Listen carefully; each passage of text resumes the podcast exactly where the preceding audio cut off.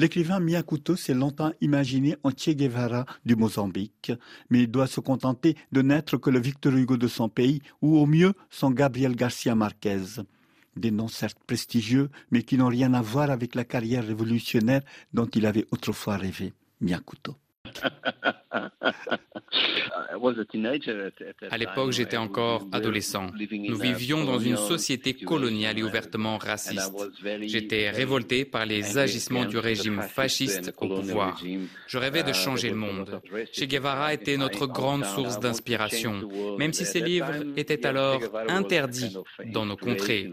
Victor Hugo ne jouissait pas du même prestige, ni de l'attrait épique qu'exerçait la révolution cubaine. Miyakuto est né en 1955 au Mozambique de parents portugais.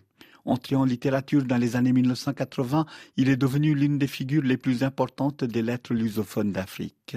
L'homme a à son actif une trentaine de livres traduits dans 20 langues, partagés entre romans, chroniques, nouvelles et poésies.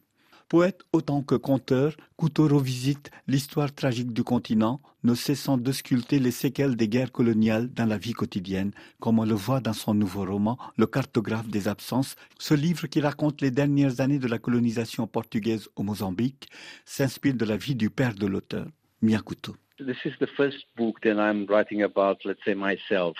C'est mon roman le plus autobiographique. J'y évoque Beira, ma ville natale, au cœur du Mozambique où j'ai grandi. Or, quand je suis retourné sur les lieux de mon enfance, je me suis très vite rendu compte que ce ne sont pas tellement les lieux en soi que je voulais retrouver, mais plutôt l'émotion encore attachée à ces lieux. J'ai également pris conscience combien la présence de mon père restait encore vivace dans ces lieux. Il a été mon guide lors de mes pérégrinations à travers le passé.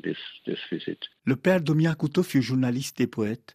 Il sert de modèle pour le protagoniste du roman. Athée et communiste, il avait dû fuir dans les années 1950 le Portugal salazariste pour s'exiler au Mozambique où Miyakuto et ses frères et sœurs sont nés.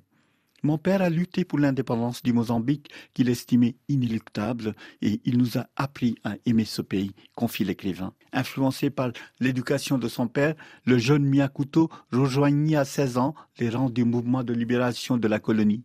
Frélimo et fut chargé de diriger son journal. Selon la légende, c'est en allant faire des reportages dans les coins perdus du pays qu'il prit goût à l'écriture avant de se lancer dans la carrière littéraire avec le succès que l'on sait. Miyakuto. C'est sans doute parce que je suis un homme qui a failli que je suis devenu écrivain. Déjà, jeune garçon, j'étais nul à l'école, contrairement à mes frères qui revenaient toujours avec d'excellents résultats. Mes parents se demandaient souvent, en poussant de longs soupirs, ce que je j'allais bien devenir. En fait, c'est quand rien ne nous réussit que nous essayons de nous frayer notre propre chemin. Un chemin qui passe bien entendu par l'imagination et l'écriture qui font le succès du cartographe des absences, l'opus d'un maître au sommet de son art.